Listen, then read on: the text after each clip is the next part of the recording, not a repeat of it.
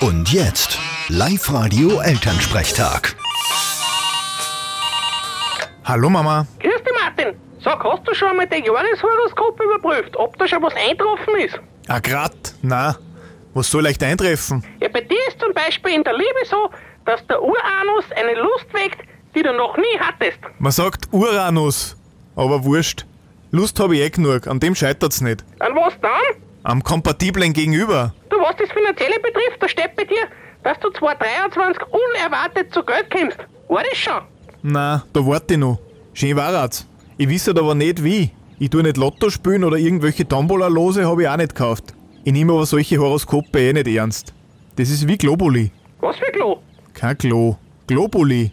Tabletten, die man nimmt, dass es einem besser geht, die aber genauso viel helfen wie ein Tic-Tac. Naja, wenn es einem besser geht, dann hilft's ja trotzdem. Da trinke ich lieber ein Bier. Vierte Mama. Bitte, Martin. Der Elternsprechtag. Alle Folgen jetzt als Podcast in der Live-Radio-App und im Web.